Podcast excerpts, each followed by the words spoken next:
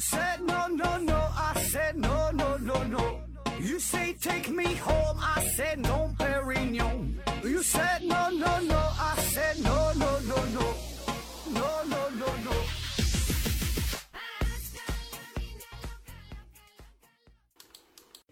拼命探索，不求果。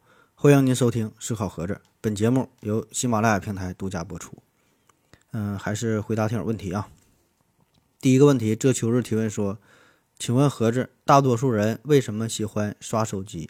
即便是觉得很无聊，也难以控制刷啊？”那你说的这种情况，我想我们很多人都会有过类似的经历，对吧？每天都这样啊，就感觉身边还有很多的工作要去做，但是呢，就是不想干哈，就仍然抱个手机躺在那地方，也不知道自己要干啥，呃，也说不上有什么具体的目的，就偏要玩啥啊，就没有啥正事儿，反正就是刷来刷去的。一会儿玩玩游戏啊，一会儿看看短视频啊，或者看看朋友圈啊，看来看去的，就觉得确实挺无聊的。有的时候看的都挺腻了，但是呢，越无聊越想看，越看呢又越无聊啊。这个咋回事啊？这个背后其实会涉及到很多很多的心理学上的问题啊，咱就随便说这么几个吧。第一个呢，就是信息的主动输入与被动输入的问题。那你刷手机这个过程，这实际上呢就是一个被动接受的过程，对吧？原来咱们是看电视，现在呢是看小视频啊，道理都一样。你的大脑呢根本就没有处于工作的状态，被动的接受啊，人家演啥你看啥就行了，你也不用思考。所以呢，这个过程比你主动的去学习要轻松的多，对吧？啥也不用想，就完全是一种呃非常放松的状态啊。那再比如说哈。这个刷手机呢，这是一个即时反馈的过程啊，即时反馈。你看完小视频了，马上就感觉到非常快乐啊。玩游戏，马上把对方干死了，就立得立即呢就会获得一种满足感，对吧？眼看着自己经验值不断的往上涨啊，这些呢都是一种即时反馈。那么学习呢，或者是健身呢，对吧？这些呢就是一个漫长的过程，这个叫延迟延迟满足，就是你要坚持下去，做很长时间才能看到效果。对吧？所以我们玩手机就是即时满足、即时反馈啊，很快哎。那么还有一种效应呢，叫错失恐惧啊。错失恐惧就是人们因担心错失他人的新奇经历而产生的一种广泛性的焦虑。所以我们会频频繁的刷微信呐、刷微博啊、看新闻呐、啊看头条啊，对吧？就怕自己与这个时代脱节了啊。虽然自己明明也知道。每天其实也都差不多，也不会有什么大事发生。那如果真的是有大事发生了，你想不知道它都难，对吧？可是呢，在咱们心理层面呢，我们仍然是无法控制自己啊，三五分钟呢就得拿出手机看一下，看看世界上又有什么大事小情啊，有什么发生了，身边的朋友又有什么心理的心理这个状态啊。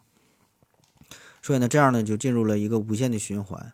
那么大脑的奖励系统就会让你重复的去做这些你喜欢做的事情，刺激你多巴胺的分泌，啊，并且呢会影响到你的这个决策系统。就是不管你是手机玩手机游戏啊，还是刷朋友圈啊、看视频呐，这些呢都会给你带来间歇性的奖励，让你对不确定性的这个惊喜啊有着更大的诱惑啊，让你沉迷其中无法自拔，越陷越深。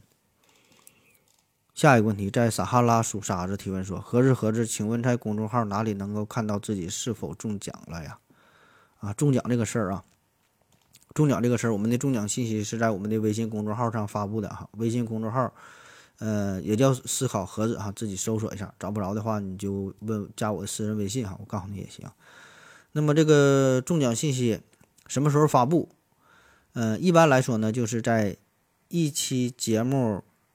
正片的节目发布之后，大约一周左右就会公布中奖信息啊。反正你留神看吧啊。我们每天也都会发布各种乱七八糟的一些我自认为还比较好玩的东西啊。有空呢随便可以看一看啊。下一个问题，嗯，外婆的铜锣湾提问说：“盒子你好，有一个羞羞的问题难以启齿，但是很好奇，为什么勃起的时候无法小便？啊，你咋勃起时候无法小便？我靠！”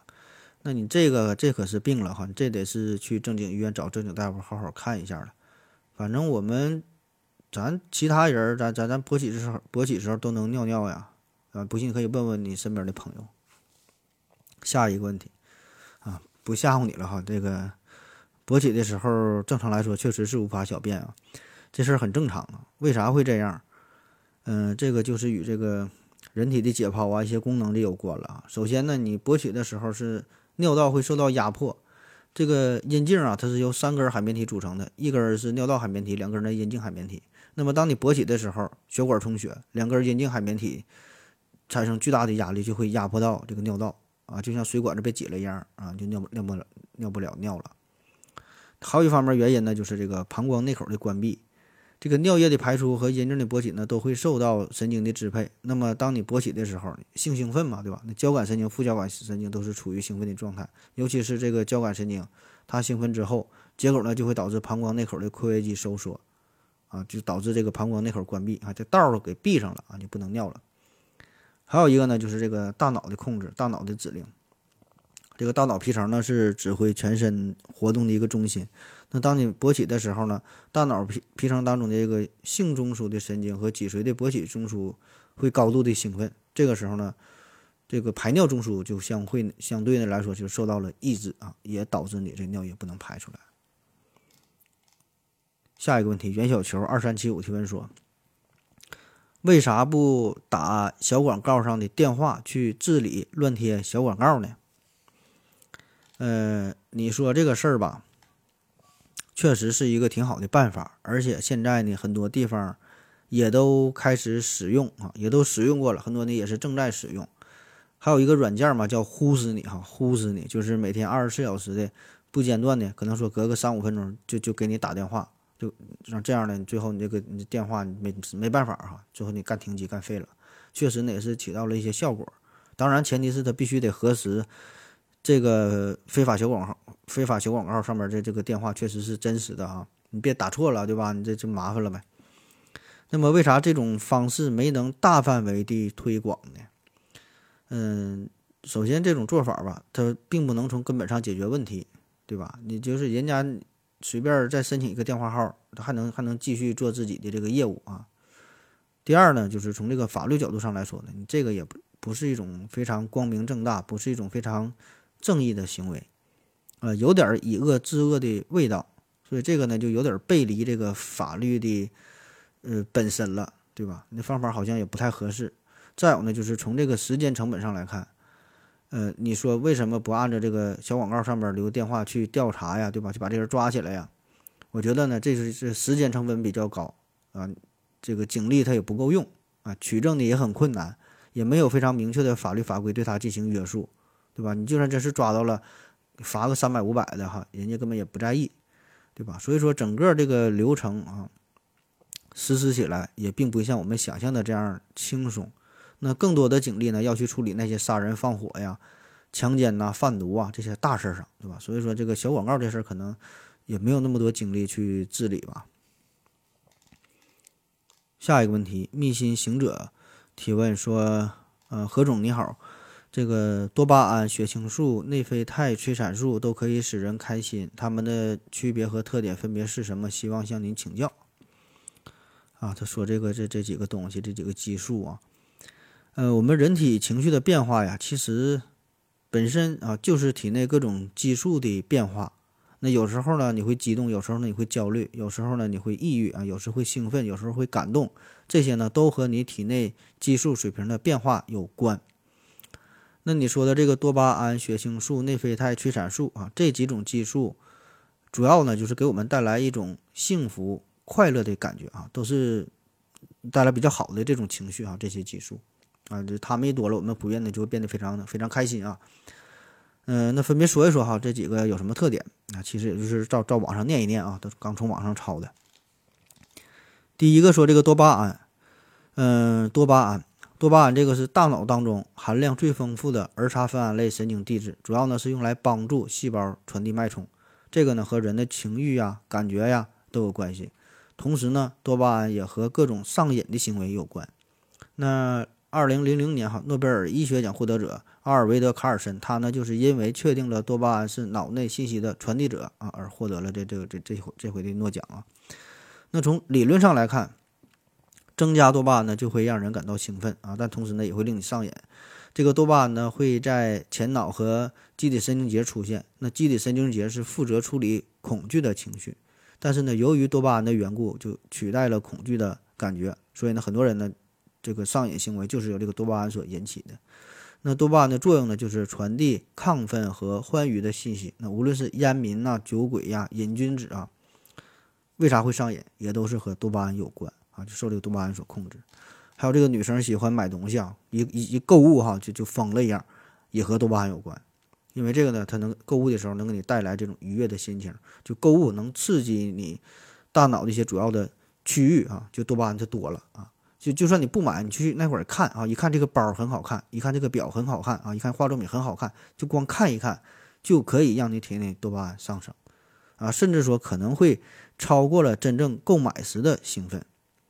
所以有一些人呢就会有这种感觉哈，就是看的时候，这衣服刚看的时候非常非常喜欢，非常非常开心，反而呢是真正买了之后就拿回家再穿上时候，感觉也不是那么那么开心。啊，虽然也挺喜欢，但是没有那么兴奋了啊，这是为啥？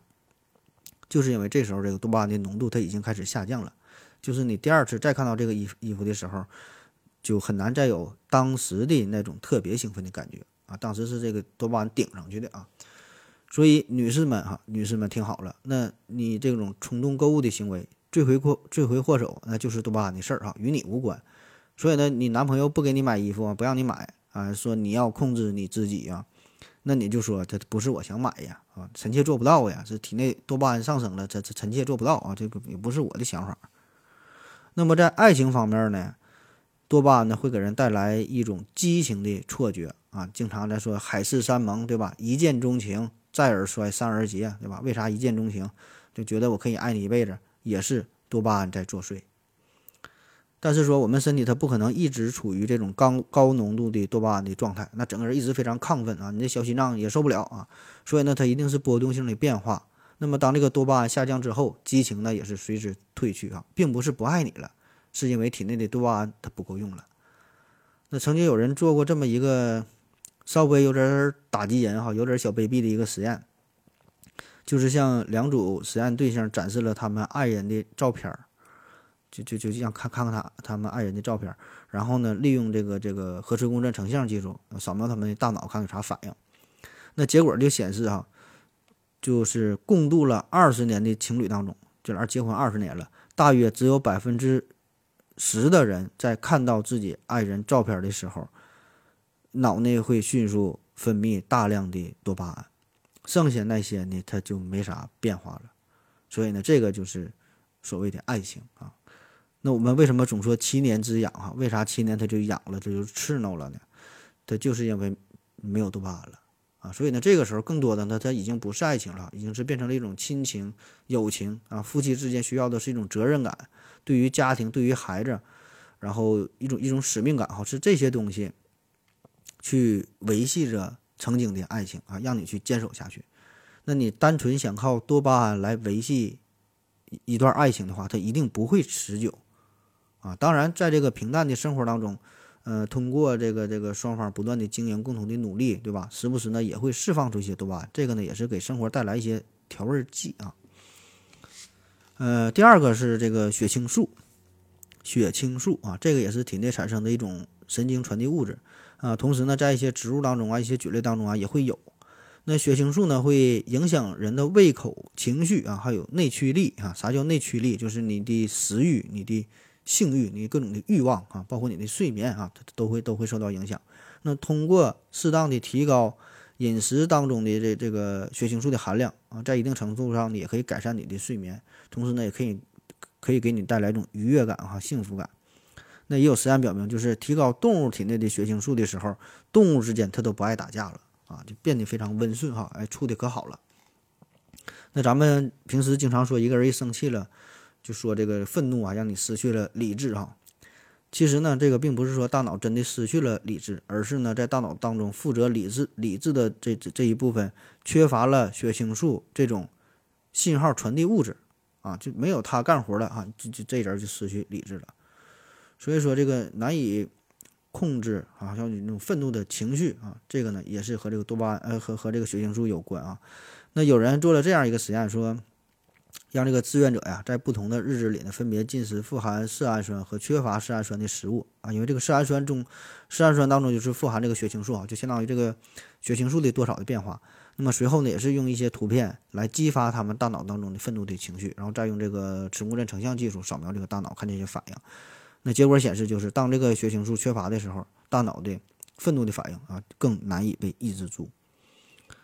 还有呢，我们很多健康问题呢，也是和大脑的血清素这个水平变化有关。比如说，无法集中自己的注意力呀，有时候感觉压力很大呀，焦虑呀，厌倦呐，抑郁呀，也都和这个都和这个有关啊。那如何去改善这个事儿啊？那就是多补充一些血清素呗啊，平时多吃一些含有这个色氨酸的物质，比如说大豆啊、鸡肉啊、鸡蛋呐等等啊，这这这些东西。那还有一个非常简单的就能瞬间提升血清素的办法哈，就是那个事儿啊，就你平时总想的那个事儿哈，嗯，M L 啊。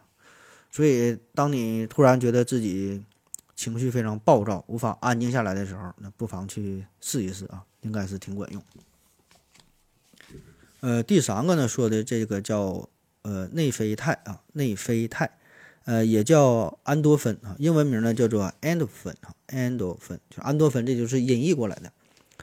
这个 endorphin 呢，实际上呢是 endomorphine 的呃简化缩写啊，endo 就 endo，这是内在的意思，是一个单词的前缀。而这个 morphine 这个就是吗啡的英文名哈，morphine。所以呢，这个 endorphin 呢就是人体内的大脑自我自我能够制造的合成的类似于吗啡一样的物质。啊，它就这名儿，它就是这个意思啊。那它呢是由这个垂体啊，或者是这个脊椎动物的丘脑下部这个地方分泌合成的一种嗯氨基类化合物，呃，能产生和吗啡相类似的结果，就是说能能止痛啊啊，给你带来新快感呐啊，这个跟吗啡就一样了。那最早呢是在一九七五年，这个内啡肽呢分别有两个小组。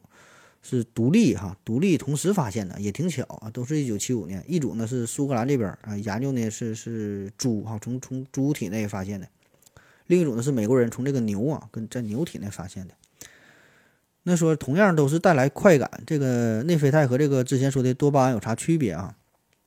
这个内啡肽呢可以说是先苦后甜，它呢是属于一种补偿机制，就是说当你做一件事儿的时候。当时你感觉是很难受、很痛苦的，所以呢，人体自动的就会进行做一些补偿，就会分泌内啡肽啊，让你产生快感，进而可以让你坚持下去。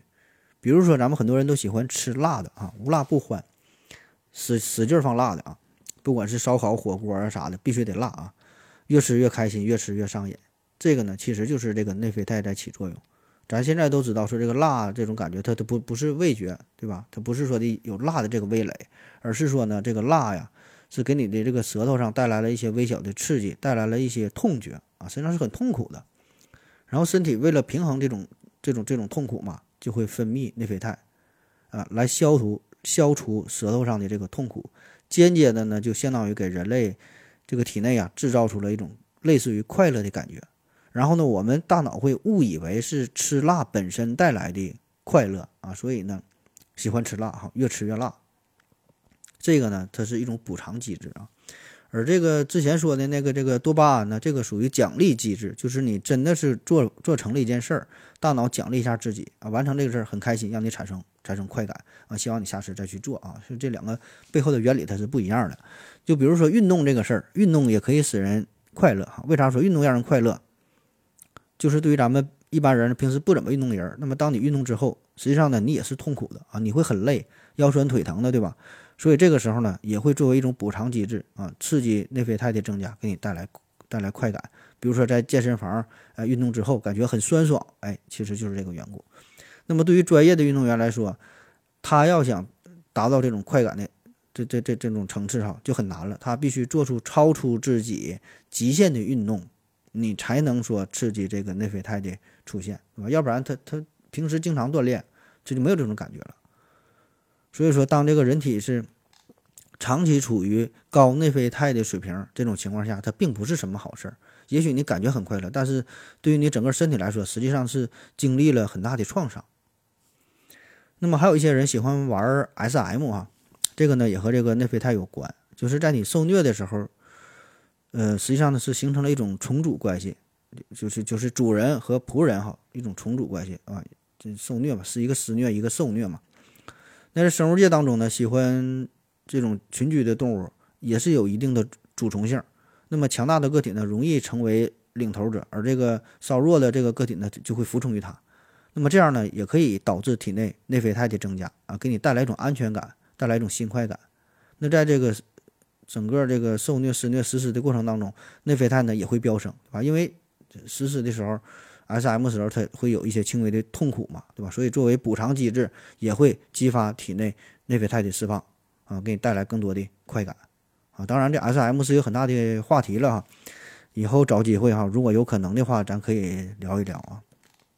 等我收集收集素材啊。